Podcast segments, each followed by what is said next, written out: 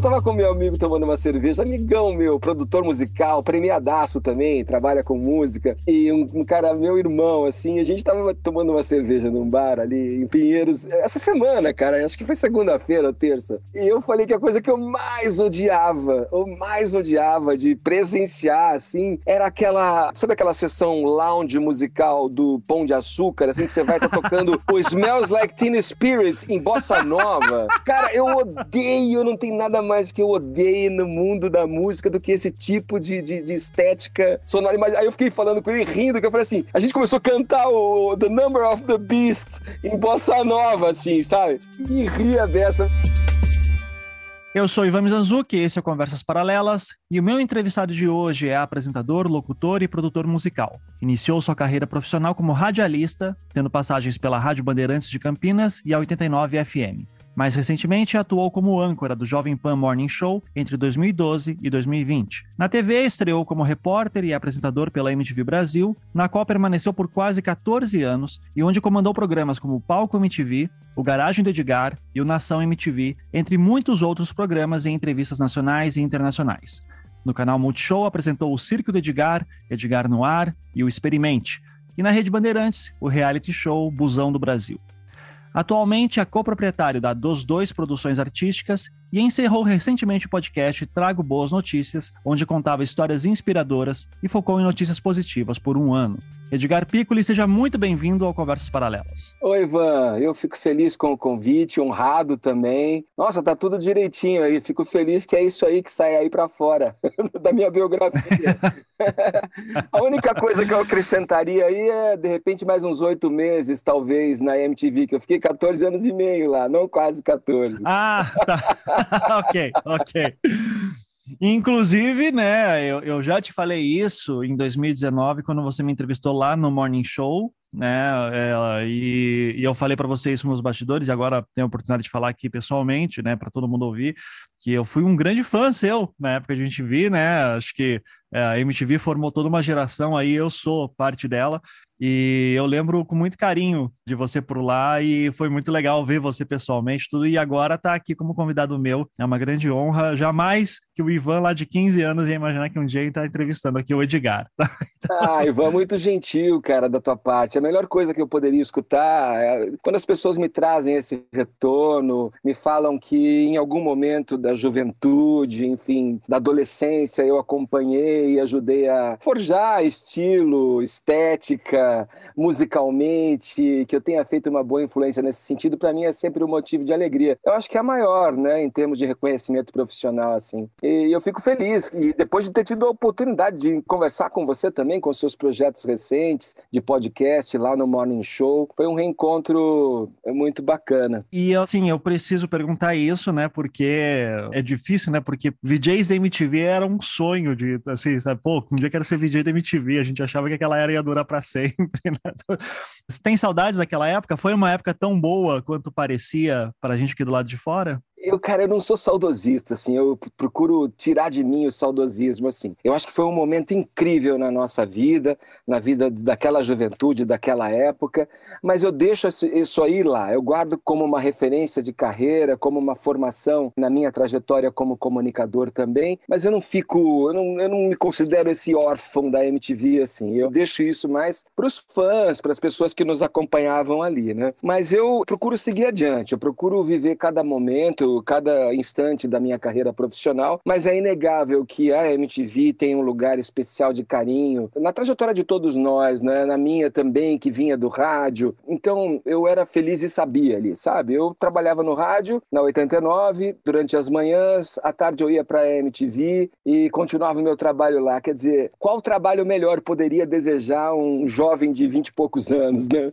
Não tinha coisa melhor. E daí já vamos lá, né? Eh, a gente vai falar justamente hoje sobre gostos musicais, essas listas.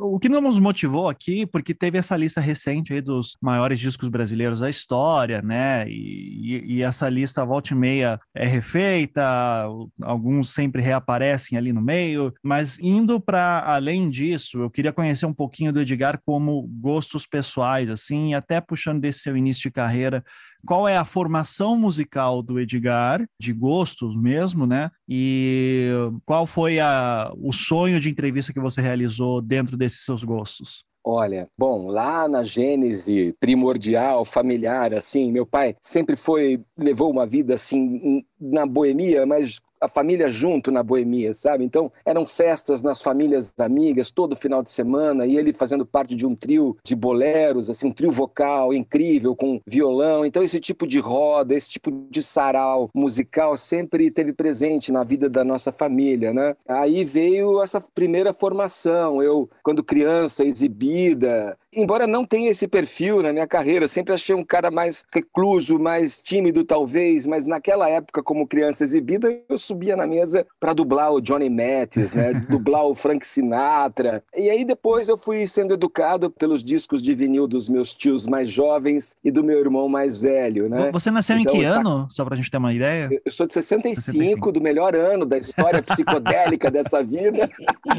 Uhum.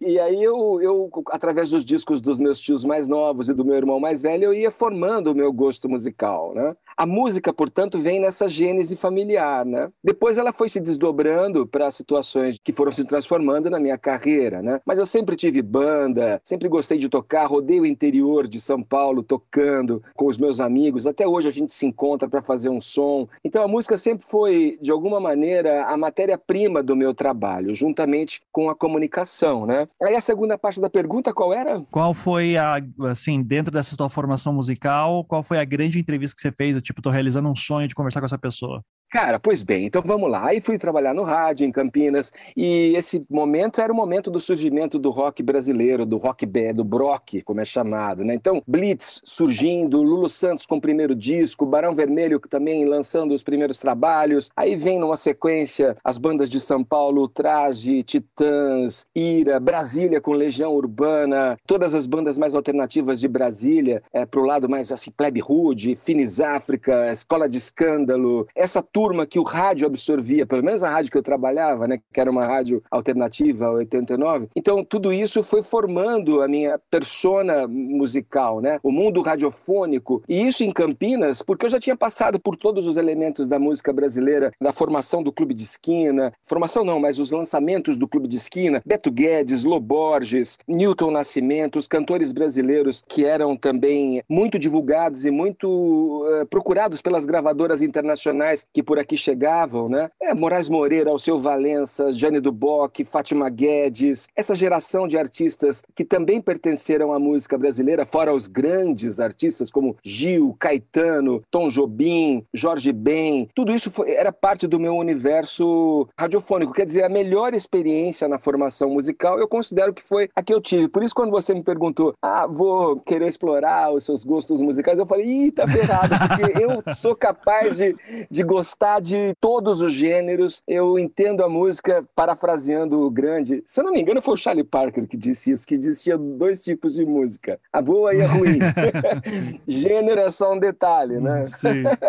Aí eu, quem que eu fui entrevistar? Cara, esses grandes, Gilberto Gil, Jorge Ben, Caetano Veloso, Gal Costa, todos esses que foram parte da minha formação, todos não, né? Pelo menos esses que eu citei, mais alguns que me deram muito a honra e o privilégio de falar, Milton Nascimento, eles fizeram parte do meu, eles fazem parte da minha experiência televisiva, né, na MTV. Todos esses já entrevistei. Então foi uma, uma espécie de realização de um sonho também, uma completude assim de uma situação que naturalmente foi se desenvolvendo para o lado da música, para o lado da comunicação, desde quando eu entrei no rádio. Mas assim, é, eu queria saber e você você não vai fugir dessa pergunta. Não, Qual nunca. foi aquela entrevista que você fez assim, tipo, caralho, eu não acredito que tô falando com esse cara, e depois, quando você terminou, você disse, meu Deus do céu, que, que incrível que foi isso. Porque tem as decepções.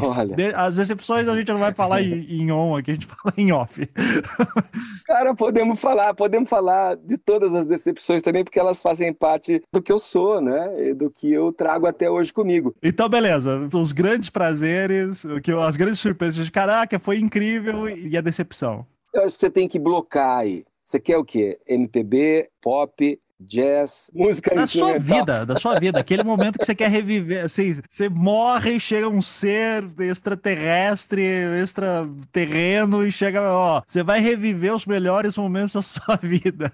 Qual a entrevista que você escolhe? Então eu vou escolher a do Milton, que está encerrando a carreira agora, pelo menos a carreira de apresentações ao vivo, né? O Milton Nascimento, eu, na ocasião, estava fazendo o Território Nacional na MTV. Ele tinha acabado de convalescer de uma doença, estava voltando para os palcos, estava fazendo uma retomada na carreira. Eu tinha acabado de ler Os Sonhos Não Envelhecem, do Márcio Borges, e esmiuçado toda a formação e a criação e, e aquele ambiente do clube de esquina, né? E eu fiquei, assim, meio que paralisado quando eu soube que eu ia entrevistar o Milton Nascimento, logo depois de ter lido tudo aquilo, né? Foi muito emocionante. Ele foi muito generoso, era uma entrevista que era para ser 15 minutos falando com ele e eu acabei falando, sei lá, mais de aproximadamente duas horas no estúdio ali com ele. Foi emocionante ouvir dele as histórias que eu trouxe, que eu tinha tomado contato pelo livro que eu tinha lido, a generosidade dele também. Depois dali, a gente, inclusive, teve alguns outros momentos juntos. Eu fui até o Rio de Janeiro, na casa dele, pude continuar conversas incríveis com ele. Depois, também bastidores de shows, quando ele fez a turnê Tambores de Minas. Então, é uma figura que eu destacaria aqui agora, é o que me vem, é o que me ocorre na tua pergunta. Mas tem tantos outros. Imagino, imagino. Seria um programa inteiro só para isso.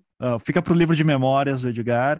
fica. E agora a grande decepção, aquele assim, putz, cara, não foi legal. Ah, tem várias, não é uma só, numa carreira é, longeva, assim, de tantas é, oportunidades, trabalhando nesse ofício por tanto tempo. Cara, mas vou ficar num internacional, para não mexer com a gente. A, a, gente. Só a gente pode falar mal Exato. da gente, né? Eu fiz uma entrevista com o Beast Boys, que foi um fracasso, assim, foi uma, uma, um fiasco. O Tears for Fears também, que agora tá de volta. Eu amo essa banda, adoro o som que eles fazem. O Roland Dorzabal foi super cuzão quando falou comigo. Isso não te afetou? Porque, assim, para mim é super afeta, sabe? Eu tenho muito medo de conhecer pessoas que eu admiro justamente por causa disso. Cara, não me afetou, assim. Ficou só essa coisa por uns dias, né? Enquanto durou o tempo de gravar a entrevista, decupar, editar e botar no ar. Aí botou no ar, acabou, né? Superou. Mas eu tenho uma coisa que meu pai me, involuntariamente, talvez tenha introjetado em mim, que é essa ideia de que todo mundo é igual. E eu sempre tive esse pensamento na minha cabeça muito antes de decidir que eu ia enveredar para essa área da comunicação, do jornalismo musical, enfim. E eu tinha meio que, eu não tinha esse deslumbre assim, sabe? Eu me controlava bem também com os que eu gostava e sabia. Eu procurava levar num âmbito mesmo profissional da conversa, mas por dentro só eu sabia o fogo que estava queimando. Então eu nunca, eu nunca assim, tipo, ah, me decepcionei tanto por alguém que foi, ah, sei lá, não tão solícito e generoso numa entrevista tal. É, mas os que eu me lembro, assim, o Beast Boys foi isso, foi bem caótica a entrevista, eles não estavam nem um pouco afim de falar comigo, estavam jogando, eles pediram, para você ter uma ideia, uma das exigências dele para fazer o show, eu lembro, foi lá no, no antigo Olímpia, nem tem mais essa casa, é, na Lapa, aqui em São Paulo, e eles pediram um cesto de basquete para ficar ali no quintal do Olímpia jogando, a bola ao cesto, assim, né? E eu no meio daquela galera tocando bola, quicando a bola, jogando na cesta, entrevistando os caras, né? Não era lá muito o ambiente mais propício para reter a atenção deles, mas também foi difícil, uma entrevista fora da minha língua, primeira, uma das primeiras entrevistas, logo das primeiras entrevistas em inglês, então foi difícil. E o Roland Orzabal foi assim, meio snob, mas dentro daquela expectativa de você trocar ideia com um British guy, né? Sim, mas eu fico feliz que você consegue separar bem as coisas, eu reforço, inclusive um dos meus medos de toda vez que eu dou entrevista, porque a gente dá, às vezes dá tanta entrevista assim que você chega uma hora que você já tá no automático e assim, eu não chego nem a um décimo do que as pessoas desses grandões dão, né? E daí sempre as mesmas perguntas e, tal, e é, eu entendo, faz parte do trabalho jornalista, né, fazer isso. Por isso que eu imagino que a entrevista com o Milton que você citou, que era para ser 15 minutos, vira duas horas, né? Bem naquele momento que você tava com tudo na cabeça, deve ter sido muito legal pro Milton, né? Porque ele tava vendo, opa, tá aqui um cara que tá extremamente interessado, preparado, né? Daí é outra coisa. Sim, não tenho dúvida que foi isso que levou a gente a se encontrar outras vezes em outras situações, assim, pessoais, sabe? Como eu contei. Certamente, certamente. E daí, entrando nesse, nessa questão, tá? De, de gosto musical, você citou ali pouco, assim, que ah, existe música boa, né? Como é que você define o que é música boa? Porque eu entendo que eu gosto dessa frase, só que ao mesmo tempo eu entendo que ela tem um problemão, que é do tipo, não, mas no fim das contas cada um tem o seu gosto, né? Tem critérios para determinar o que é. A gente cai nesse ponto subjetivo sempre. Tem gêneros musicais, por exemplo, que eu eu, eu nunca consigo curtir. Sabe? E é triste isso porque, por exemplo, eu venho muito do rock, né? Eu venho muito do, do, do metal, do blues. Era o que a gente ouvia em casa, né? Então, é, eu até demorei muito tempo para começar a gostar de música brasileira, até, né? Que era um, é, uma coisa da geração e da cultura da, da minha família, assim. É. Agora, eu nunca consegui, mesmo nesse nicho mais pesado, né? Eu nunca consegui curtir death metal, black metal, assim, sabe? Essas coisas muito gritadas, barulheira. E tem amigos que amam, assim, eu acho, eu digo assim, gente, para mim vocês estão de sacanagem, ninguém deve gostar disso aqui de verdade. E eu sei que tem, que tem toda uma subcultura, mas daí, assim, por exemplo, se eu fosse fazer uma lista dos melhores discos, eu jamais consideraria aquilo, né? Porque é uma coisa super nichada. Então, o que, que é bom para você? Quais são os critérios? O que, que você busca geralmente numa música? Essa percepção que você traz é dentro do nosso infinito particular, é. né? É, quando eu falo que tem música boa e ruim, eu vejo dois aspectos assim. É claro que o que eu defino como bom para mim não é para o outro. E eu explico. O que é bom? O que é ruim? O que te toca? o que diz respeito ao teu background, a tua herança musical, cultural, genética, o ambiente em que você nasceu. Então isso tudo define o que é música boa. Claro que parece arrogância, né? E de fato é, se não tomar cuidado, fica parecendo, ah, eu sei o que é bom, você não sabe o que é bom. Não, isso vai muito além. E no aspecto estético, Claro, como em qualquer outra uh, atividade, se você desenvolve mais a sua percepção musical, se você busca conhecer um número amplo e amplificado de gêneros e estilos, você vai acumulando naturalmente mais condição de definir a partir de um conhecimento, um olhar técnico que vem de um conhecimento empírico, vai, de você ouvir coisas diferentes tal. Agora, eu sinto um pouco, enquanto você falava, fiquei pensando, que essa questão estava mais voltada, para mim pelo menos, está a uma definição social do papel da música. Né? Então, o que você é, entende de um gênero que você abomina, não gosta, não quer ouvir em nenhuma situação do seu dia, da sua existência,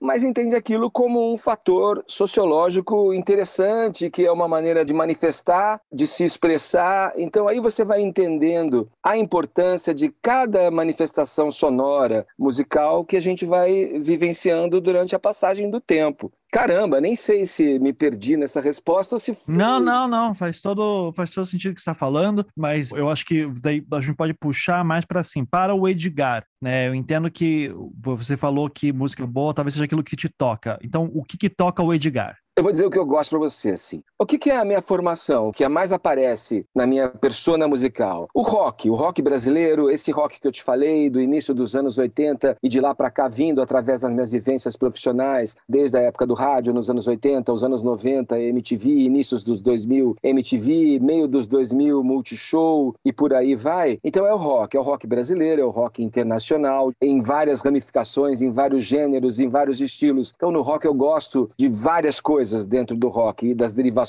do blues, do R&B, do rock alternativo, do, do indie rock, do Britpop, do rock americano, do rock caipira, do folk, é, do country, algumas coisas do country e essas ramificações. Metal, por exemplo, nunca foi uma coisa que me chamou atenção. Ou seja, você gosta de guitarra, mas até um certo ponto. Cara, por exemplo, Sepultura é legal pra caramba. E a guitarra, até que ponto é a guitarra do Sepultura, do Andrés Kisser, cara? Uhum. Eu, eu, não sei, é, é uma puta guitarra, cara. E é legal, eu consigo entender isso e, claro, fico, claro, influenciado porque é uma banda brasileira de expressão internacional que levou o Brasil nesse gênero musical que não é o nosso, cara, que não é do nosso DNA, naturalmente, do nosso DNA, por mundo todo, né? Enfim. Mas, cara, ACDC, cara, que banda é essa, ACDC? Led Zeppelin, que banda é essa? Agora, metal, esse metal tipo farofa, metal. Iron Maiden, eu não gosto de Iron Maiden.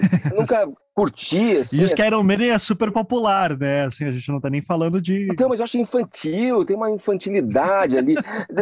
a partir de um determinado momento, se você continua com esses mesmos gostos musicais, tal, eu acho que algum, alguma questão que você deve tratar com o terapeuta tem. mas, cara, o rock, então, respondendo aí objetivamente, sou meio verborrágico. Mas assim, mas fiquei claro, eu, amo Iron Maiden, ah! tá? Só quero deixar claro aqui pro ouvinte se sentir representado. é isso aí aí, faça sua defesa legítima do, do Bruce Dickinson. É só... Aliás, o Bruce Dickinson, cara, foi em dois momentos que eu entrevistei ele também, foi, foi não foi fácil.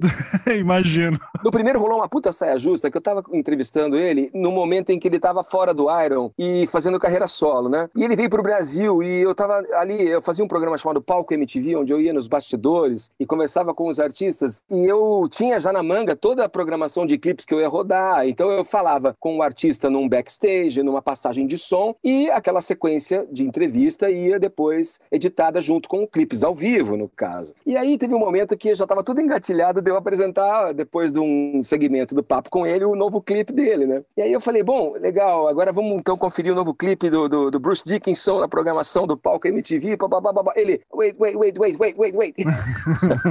Quem deu autorização para você passar esse videoclipe? Ixi. Aí eu pão, parei assim, eu olhei para a produtora, olhei para o divulgador. Eu só trabalho aqui. olhei para ele, cara, e falei, uh, não sei, I don't know. Mas, cara, foi uma situação engraçada, assim, que acabou virando meio folclórica. Assim. Mas é, o clipe não tinha autorização para ir para o ar ainda?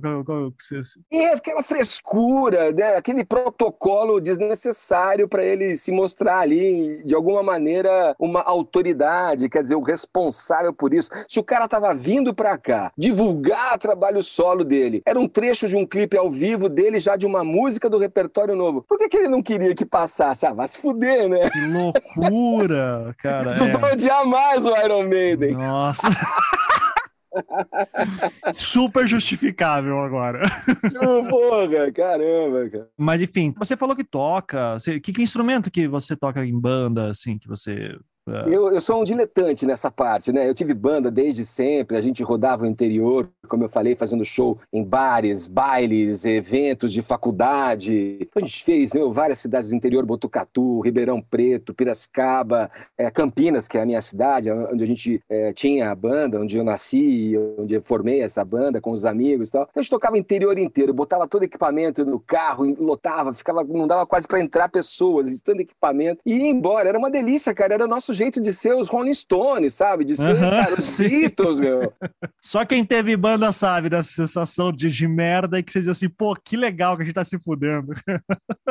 que legal que a gente tá se fudendo, pode crer. Acabava o show cansado pra cacete, ia carregar aquelas caixas nas costas, pô. Mas era uma, era uma delícia, cara, era uma delícia. Eu nem sei porque eu tô falando isso. Não, de qual, eu perguntei qual instrumento que você tocava. Ah, então, aí eu, na banda eu sempre toquei baixo, toquei baixo e cantei, né? Mas eu, eu, eu brinco um pouco de tudo para compor agora alguma coisa no estúdio, produzir alguma coisa, eu uso a guitarra, componho algumas coisas baseado em acordes que eu sei no violão. Cara, é isso. E, e tem um, no meu estúdio aqui tudo é, à disposição e sempre tive, né? Para a galera chegar, para os filhos, quem quiser chegar, fazer um som. Tem um projeto aqui que eu, tá hibernado, mas eu fiz desse jeito meio vagabundo no, no YouTube, que é o Sala de Som. Então, eu recebo aqui no meu home studio os artistas. Fiz, acho que uns 12 episódios, sei lá. Faz tempo que eu não mexo com isso, mas, pô, eu tive a chance de fazer com mulheres negras, o André e o Maurício, sabe? Fiz com o Arnaldo Antunes, fiz com a Banda Dônica, fiz com o Barbatuques, então, pô, isso, isso tá em mim, né? Não tem como tirar isso. E é bacana, né? Você poder sentar com um cara ali que é uma, uma sumidade e vamos estar no estúdio e brincar um pouquinho, né? Vamos falar um pouquinho disso. E nessa, par é, e nessa parte também, o que eu fiz no garagem, na MTV, na Casa da Praia, quando eu, eu toquei,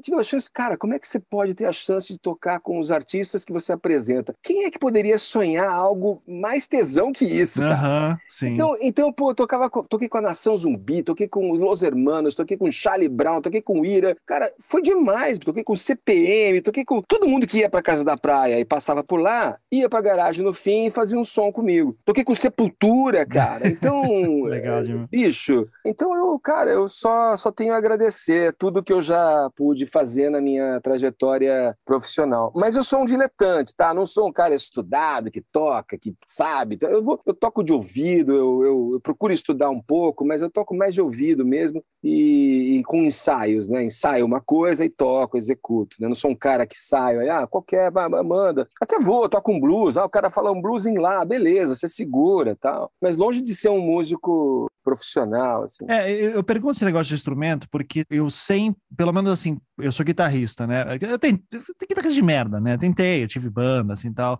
Mas Você é de Curitiba, né, Ivan? Eu sou de Curitiba, exato. E, e vivi aquela fase do emo.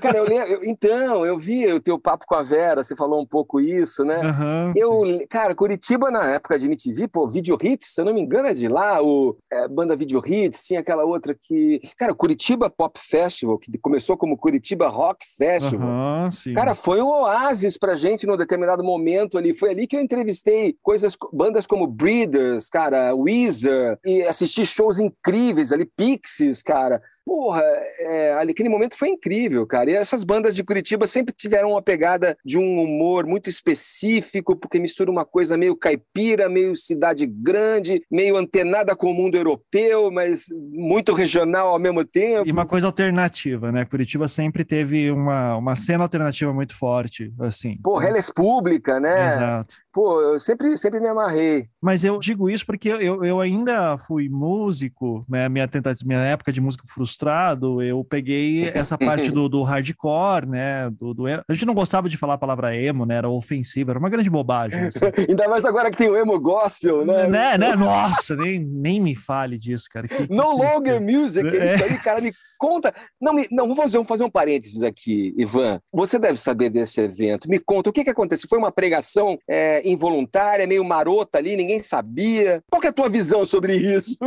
Vamos explicar para quem não está entendendo o que está acontecendo, né? houve um festival de música, acho que foi em São Paulo, não me lembro, que foi com Scalene, foi essa banda gringa, o NLM, né? NLM, e mais uma outra banda que eu não lembro que, que ia tocar também brasileira. E daí teve o show do Scalene, e era um show de graça que as pessoas podiam ir lá, simplesmente. E daí teve esse relato de uma, eu vi pelo Twitter uma, uma mulher falando que foi no show, porque show de graça. Esse, ah, foi no Rio de Janeiro. Eu lembro que ela falou que era do Rio. E daí foi lá no show, viu o show do Scalene, gostou. E daí entrou essa banda NLM, que, que ela não conhecia, eu também nunca tinha ouvido falar, mas meus amigos do meio emo hardcore aí conheciam já. E daí parece que o show tocou e era um emo pop divertidinho, assim tal, um pop punk. E daí em um certo momento, tipo, rolou uma dramatização em que em algum momento um cara lá levanta e começa a fazer uma pregação que Jesus é o Salvador, não sei o quê. E ficou todo mundo tipo, caralho, o que, que tá acontecendo, né? E daí isso deu um bafafá, e daí foram descobrir que essa banda é financiada por um pastor que era um cara que tava no palco e que aqueles, parece que esses shows, eles iam fazer vários shows no Brasil com várias bandas brasileiras, ia ser tudo de graça e estavam sendo financiadas por esse pastor. E daí veio esse lance de tipo uma pregação escondida, né? Isso aconteceu agora em junho de 2022. Caramba! É, daí descobriram que essa banda era uma banda emo, que era a galera lá era evangélica, alguma coisa assim, e o cara que estava financiando a banda e os shows eram esse pastor aí que queria levar a palavra de Deus é, em shows e, e, atingir lugares onde geralmente não, não se atingiria.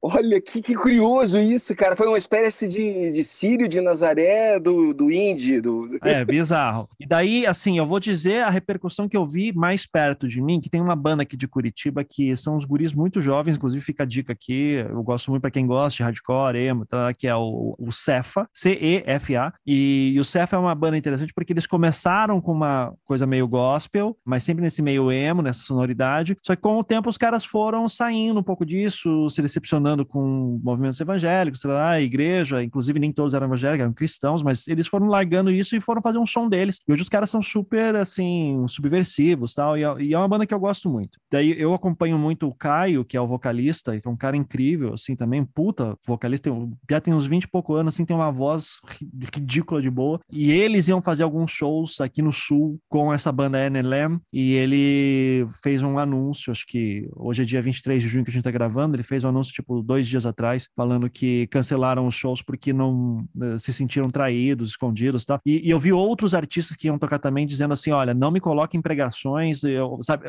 Os artistas não estavam sabendo, não estavam se metendo. Parece que o próprio pessoal do Scalene ficou puto com, com, na hora do show, então foi um negócio bem, bem sinistro. Isso daí, assim, né? A, a gente sabe como bandas gospel nos Estados Unidos, né?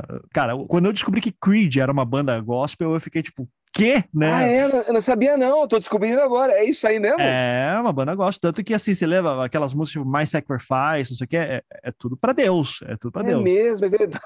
Não, Creed, é verdade, Creed em cara. inglês é, é, credo, né? Crença, né? Então... É, é, mas eu sempre achei uma bosta, então eu não tenho culpa nenhuma disso. Cara, é, é, é, o rock farofa na medida certa pra mim, sabe? Então, tanto depois que o Creed acabou, a banda se juntou com aquele vocalista Miles Kennedy, né? E eles formaram aquela banda Alter Bridge, que também tinha uma pegada meio gospel. Miles Kennedy era de uma outra banda gospel também. Só que daí eles saíram muito desse lance mais cristão tal. E Alter Bridge, cara, e o Miles Kennedy é um cara que canta muito. Tanto que ele foi vocalista do Slash, né? No turnê do Slash tudo. Eu sempre brinco que o Miles Kennedy, para quem assistiu aquele filme Rockstar com, com o Mark Wahlberg, né? Que é a história não oficial do Judas Priest. É o. Robbie Halford. Então, aí tem umas coisas que eu dou risada, eu acho engraçado, entendeu? Eu, eu rio, eu gosto. Com Maiden também eu rio. Quando entra o Ed, assim, eu dou Sim. risada. pois é. Mas assim, esse filme Rockstar, que é a história não oficial do Judas Priest, é, no final tem uma hora que o Mark Wahlberg ele, ele larga o palco assim e entra um fã para cantar no lugar dele. Aquele cara é o Miles Kennedy, né? Que é ah, é, que legal. Então, então, assim, esse negócio de gospel, ele sempre. É, gospel rock e tal, ele sempre teve meio é, no meio, assim, né, de, de, dessa galera. Para você ter uma ideia de como esse negócio é bizarro e é antigo, você lembra quando Evanescence estourou, né, com aquela música Bring Me to Life? Uhum. Você lembra que tinha um cara cantando junto aquela música? Que é, é a Amy Lee com outro cara cantando. Com outro cara, é. Aquele cara era de uma banda chamada Twelve Stones, que é uma banda gospel sabe? Então é. Só que assim, você ouve, se você não manja de inglês, sabe? Você não manja desse negócio, você diz, cara, passa batido. Tá né? batido, porque o, o, som era new metal, assim, sabe? Então, só que daí é assim que a galera pegava muita gente para evangelizar, né? É, o, o, rock gospel, ele é um negócio, uma indústria. E eu acho que essa coisa também vem um pouco como uma derivação desse, desse metal melódico, né? Nórdico, assim, que os caras aspiram aos deuses, né? Tem uma coisa mística em cima que resvala muito muitas vezes numa, numa religião, né? Numa, é, é que eu, eu, vejo um pouco diferente porque quando você é, é aquele negócio, uma coisa é você montar toda uma mitologia musical em cima de coisas pagãs numa sociedade cristã, é super subversivo isso, né?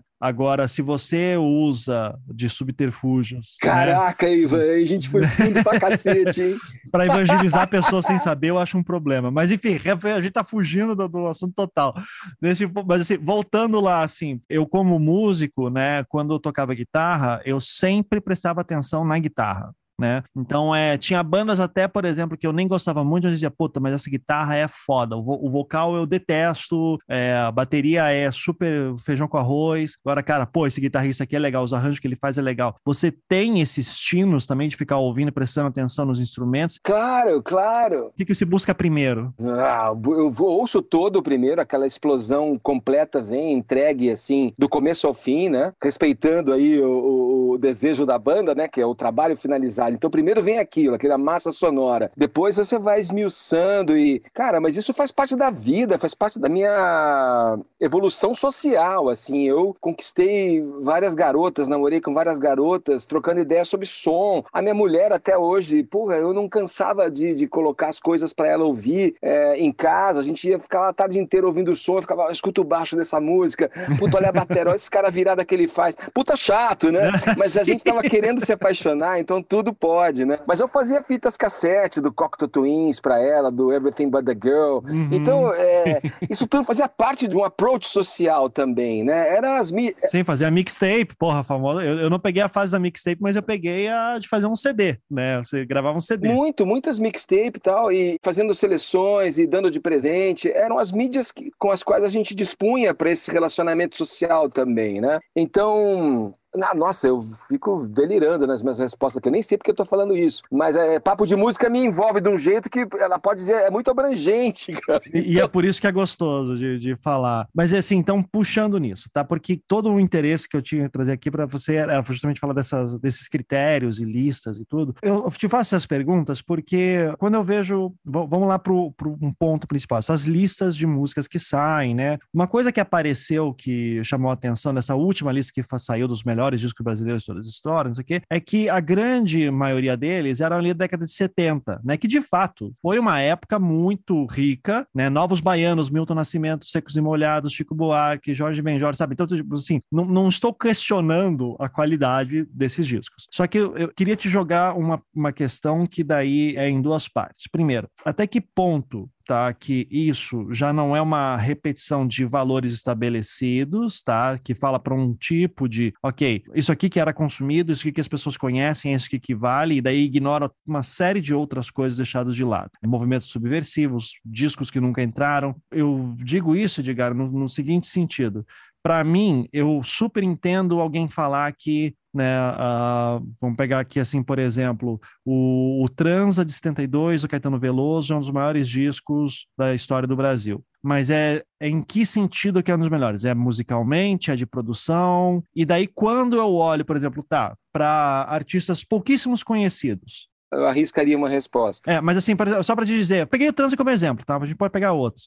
Mas assim, pegar, por exemplo, o Yamandu Costa, que é um puta violinista brasileiro, né? Toca violão. Pouquíssimas pessoas conhecem e assim, os, ele já deve ter produzido alguns dos melhores discos brasileiros da história também, só que ele nunca vai entrar numa lista. Então, essa provocação que eu queria te dizer. Pode falar do trans agora ou dos outros.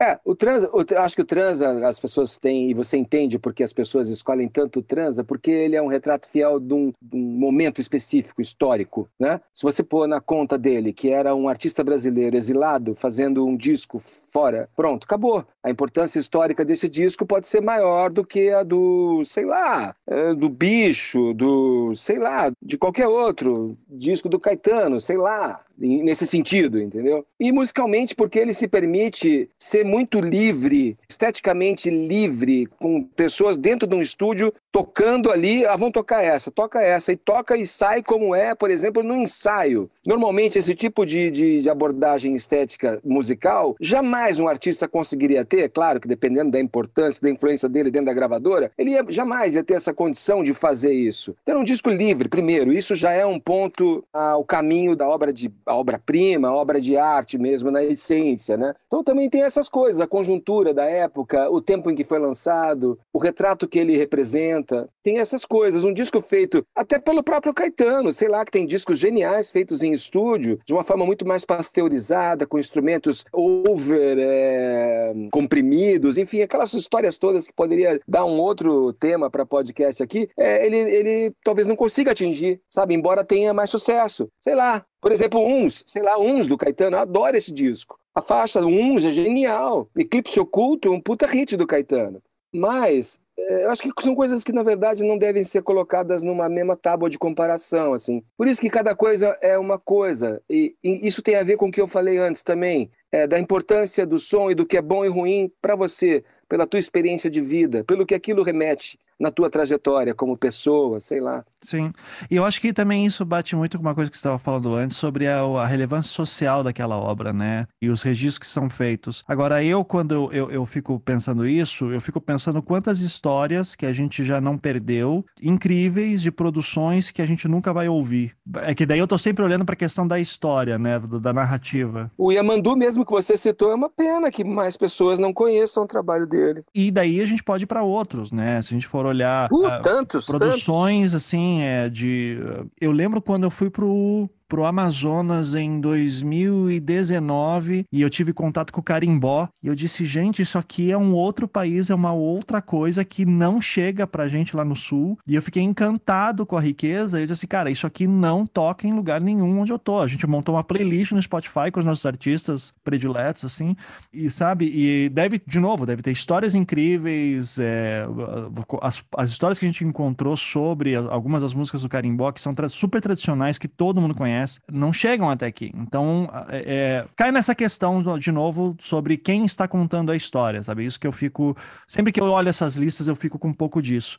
Qual é a história alternativa dos melhores discos da música brasileira? Mas isso vale para tudo também. É uma, é uma batalha ingrata, né? É, e a grandeza do Brasil exige também de cada um de nós que fala sobre um determinado assunto, nesse caso, um tema cultural, né? um braço cultural que é a expressão musical, a expressão sonora da população das diferentes regiões do Brasil. O carimbó ele dá uma, uma é, como um ritmo que vem já de derivações da selva, uma coisa misturada com o homem que é o homem do campo, o homem que trabalha a terra e que vive em contato com a natureza, para uma derivação enorme de outros gêneros e subgêneros que vão chegando às coisas que a gente conhece hoje. Eu me lembro de ter oportunidade nos festivais que eu cobria pela MTV, de ter contato com essa galera, principalmente cobrindo festivais como Abril para o Rock, o Mada em Natal, é, lá para cima de, de ter contato com artistas do Pará, artistas de Manaus, sabe? E que vinham com ritmos é, que a gente olhava aquilo e falava, nossa, como isso pode se enquadrar perfeitamente dentro de uma linguagem do rock, do pop, é, que caiba dentro de um festival de música para os jovens. Isso é, poxa, né, o que eu estou falando é, foi traduzido de uma maneira genial pelo Chico Sainz, a Nação Zumbi, por exemplo, né? Norman Bates, lá de cima também, né? Agora, mais recentemente, a Gabi Amarantos, Joel Michimbinha, cara, que usam esses, esses elementos das músicas é, regionais e tradicionais daquele pedaço de Brasil para compor algo e jogar isso para o grande público. Mas é isso, eu acho que, que não chega. Muita coisa rica e que nos representa também na, na nossa completude e complexidade não chegam aqui. É, não chegam, e daí eu acho que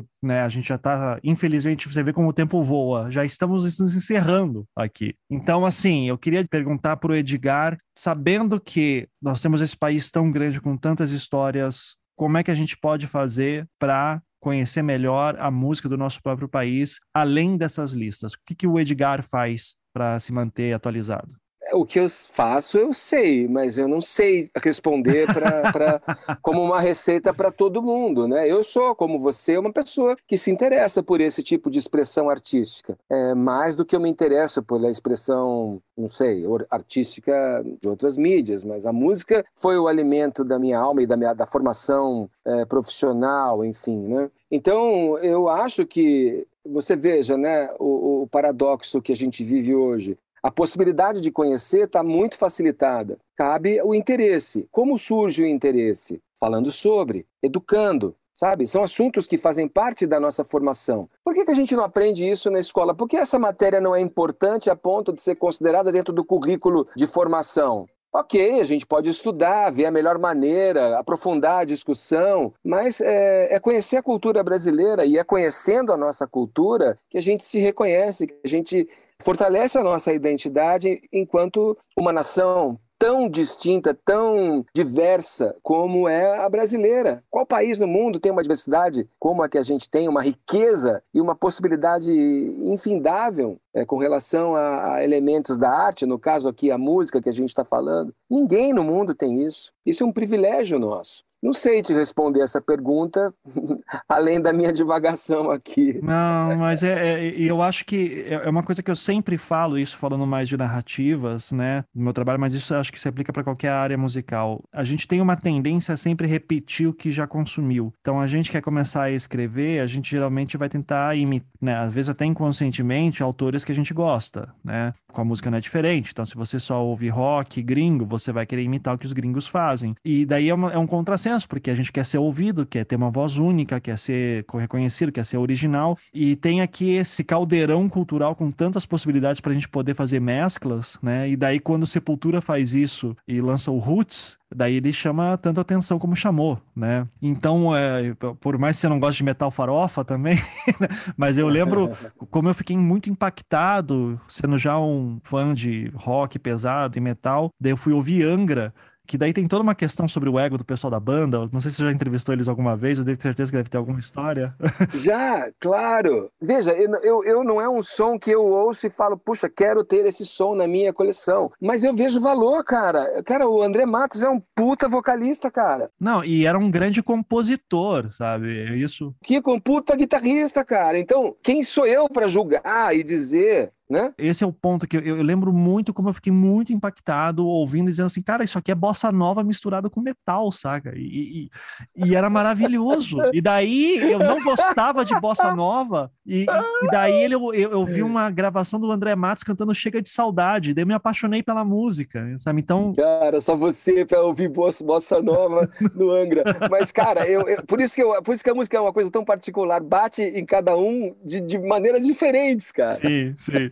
Não, mas tem trechos ali que são muito bossa nova. É muito. Os, os caras fazem sacanagem ali. Mas enfim, isso é outra discussão.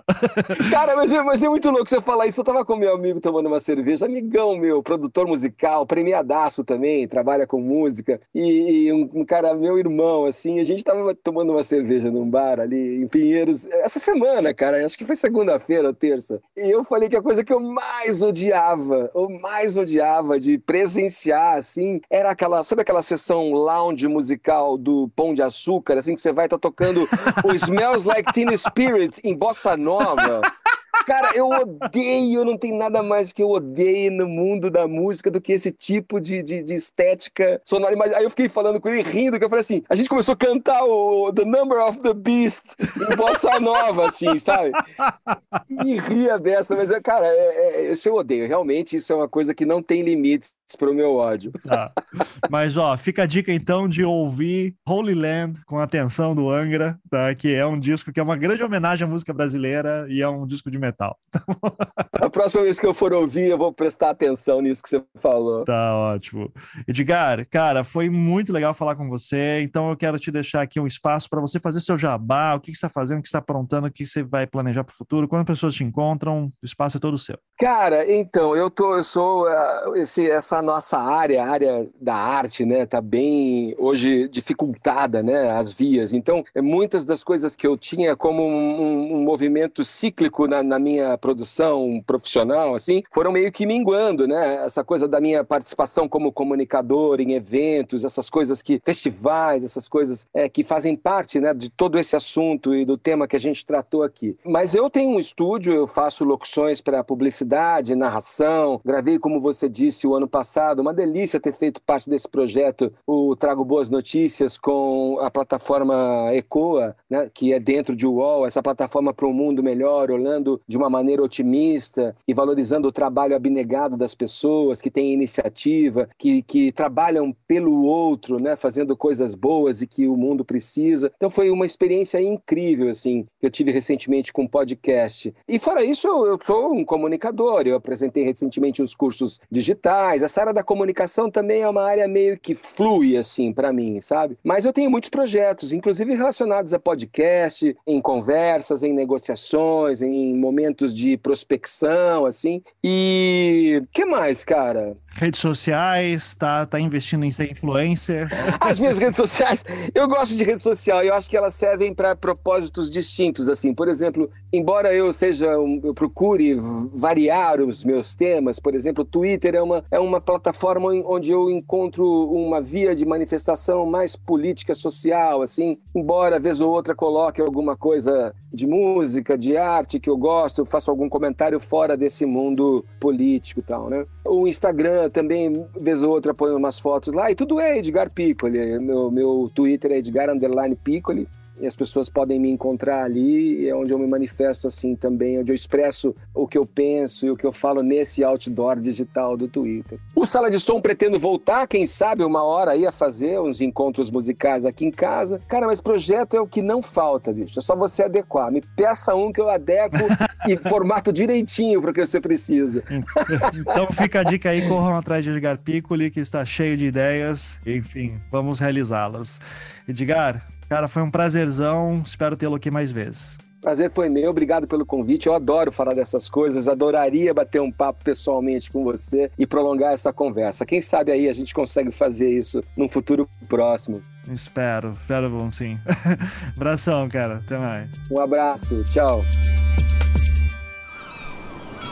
Este podcast foi editado pela Maremoto.